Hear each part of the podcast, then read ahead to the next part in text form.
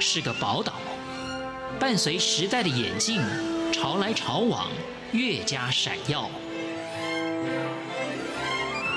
欢迎收听《潮台湾》，发现台湾的美好。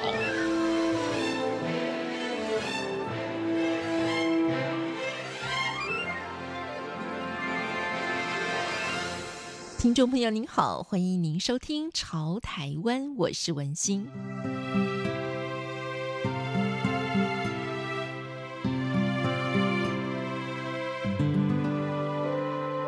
在今天节目当中呢，请到的就是艺术家吴正刚。今天呢，要跟他来聊一聊他的生命故事。小刚呢，现在就是在宝藏岩国际艺术村有一个自己的小小的园地，叫做文字住在所。那在当这个文字住在所的所长之前，也是一直跟文字跟文学是非常有紧密的相连的。所以在学校的时候读的就是中文系。嗯，我以前是动物大学中文系毕业的学生。嗯，那以前在学校那时候做了很多好玩的事哦，其中一个是我连续办了三届的双溪现代文学奖。同学对我的认识大概都都是哇，那个是做文学奖的承办的同学这样子，一直延续的那一个姻缘，这个缘分，到毕业后，呃，也是一直在做个跟文学相关的工作。在呃学校的时候，就对于文字非常的敏感。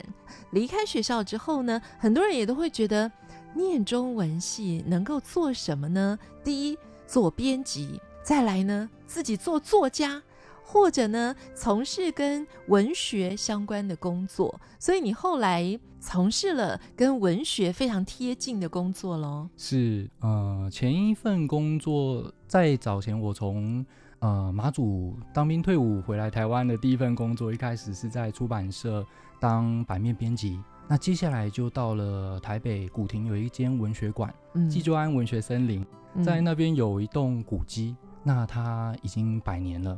那这一个大家很喜欢去的地方，我们就在那边做了一个以文学为主题的书店，到现在也还在。嗯、那接下来呢，我就到了出版社去工作。那这段时间就成为接下来的人生蛮重要的一个转折。这个人生中的转折，包括了你自己也成家。那当然，接下来就要立业，然后你选择了要自己创立一个属于你自己的事业，就是文字住在所。你觉得这中间是一种冒险，一种挑战吗？是诶，冒险跟挑战是一定有的。嗯、那当然，过程当中也有非常多的韧性，包含太太给我的支持啊这些。可是，当他越支持你自己的时候，你就会越会去去思考，反复思考，说：“哎，这就是我的韧性。”这个韧性对我来讲，它却是一个机会，去实现，不管是说学生时代也好，或者是在文学馆那段时间也好，去实现一个关于想要呃成就或传递文学的可能性的这一件事情，嗯，对我来讲蛮重要的。文字住在所在做什么呢？呃，文字住在所平常在做的事情，当然就如同我们的名字。我们平常在做的就跟文字有关的工作，包含自我的创作，或者是说最近正在尝试想要做的是集结相关的文学的同好，我们一起希望能够来督促彼此的创作，或者是说能够推广更多人能够来回到文学的阅读上面。那在这当中呢，我们也有一个时间的这个命题，我们就会以它为主。那蛮多人来到驻在所，一进来就会看到我们前面有一个小吧台，那吧台上方就贴着一个小小的、一个算是招牌的的一个板子，它就写这个地方叫做时差制造实验室。时间它具有我们我们看待它，认为它具有相当多重的镜像的可能性。那这件事情呢，就会一直在驻在所一直被探讨。那关于时间的各种可能性，那时差指的是什么呢？我们一直在追寻一种可能性，就是说，我们去读很多物理学、古典物理学上面的定义，关于时间，他们都告诉我说，时间是属于第四维度线性时间当中的范畴，它是直线前进的，不能变慢，不能变快。那这一个东西，我们要如何去停留它？诶，有没有可能透过时差制造的方式来达成这个效果？因为物理学限制告诉我们不能停嘛。可是我们又想暂停它，那怎么做得到呢？那这个东西就与我们后面提到说做果酱这件事情有相当深的连接了。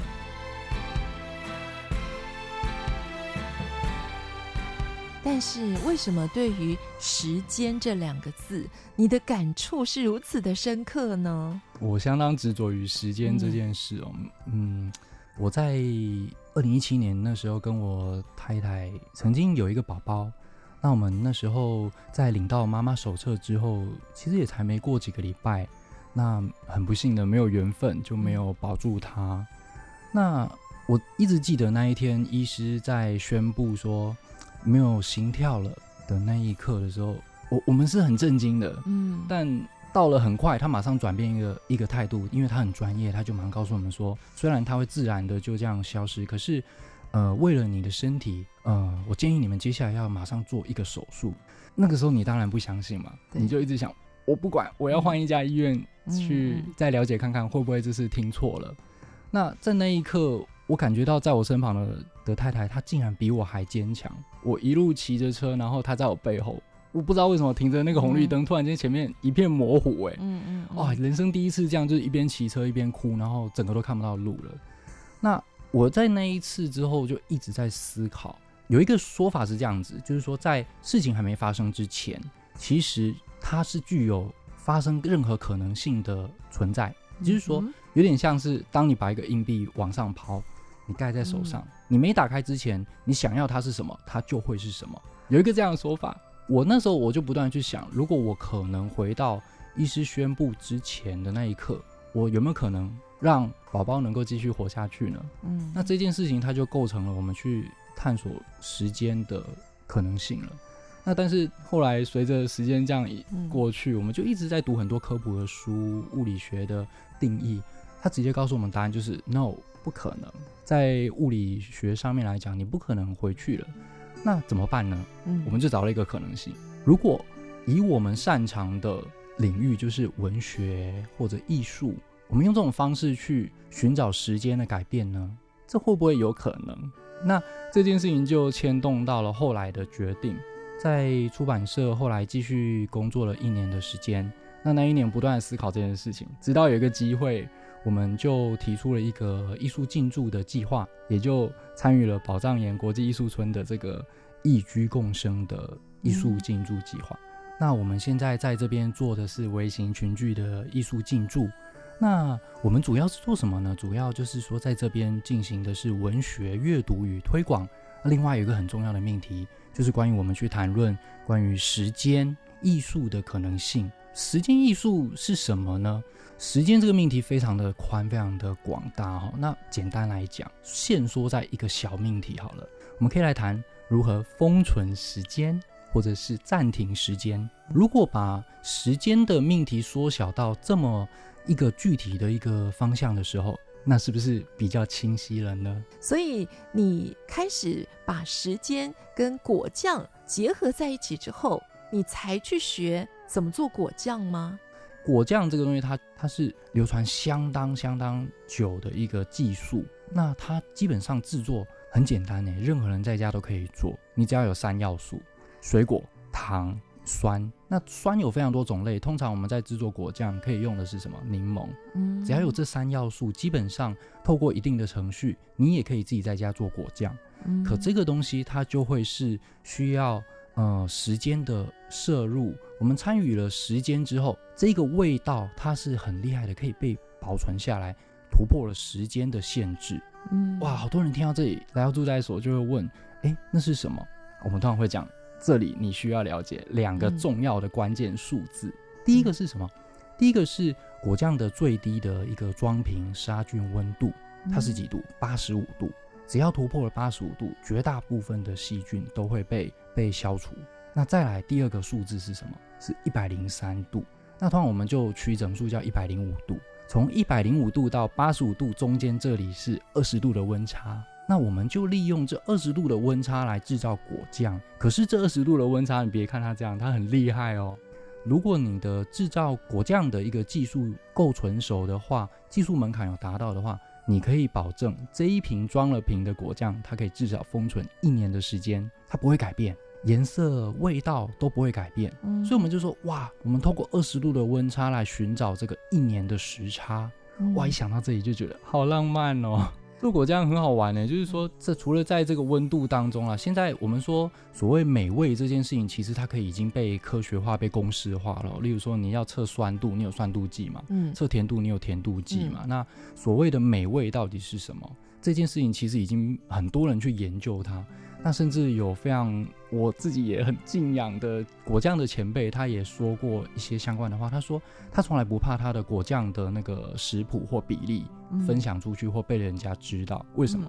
因为他认为美味其实是大家共有的，就好像我们对美的感觉，其实会有共有的一个一个背景。那呃，很多同业可能做到最后，他可能是是是比例，最后大家都会趋近于相似。嗯，那所以说，美味其实基本上可以已经可以说是一个公式了。那可是如何去在这个美味当中找寻到你自己自我的意义？我觉得这件事情，它就是住在所我们希望能够做出一个好玩的事情在这里面。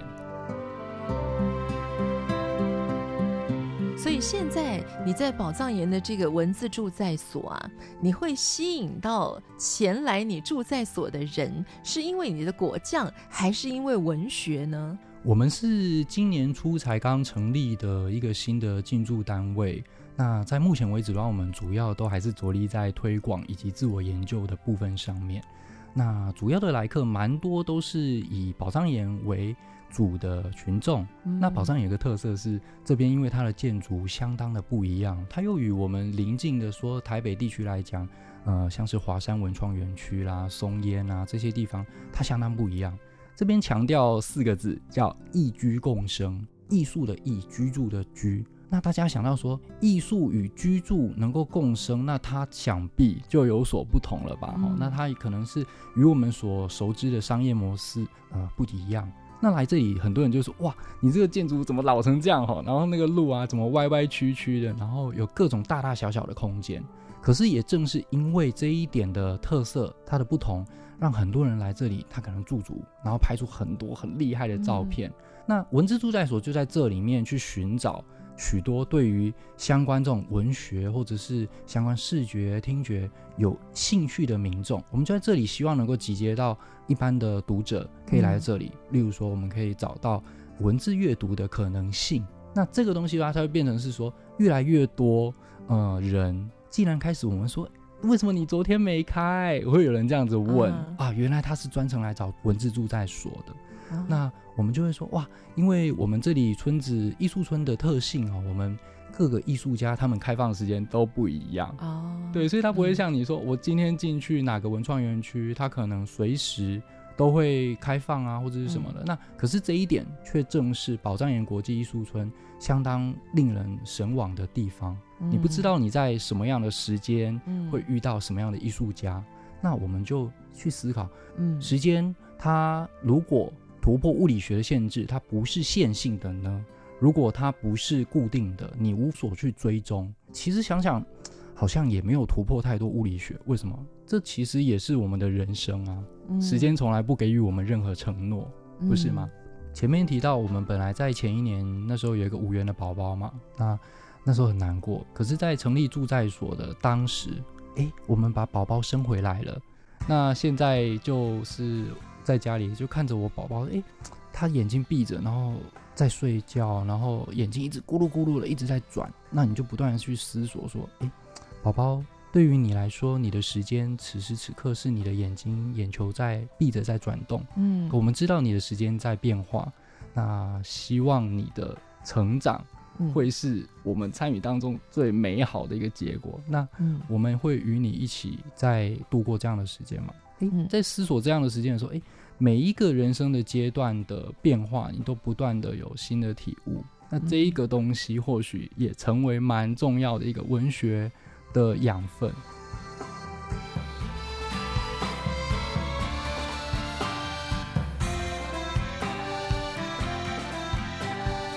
我是文心，谢谢听众朋友您的收听，我们下次空中再见。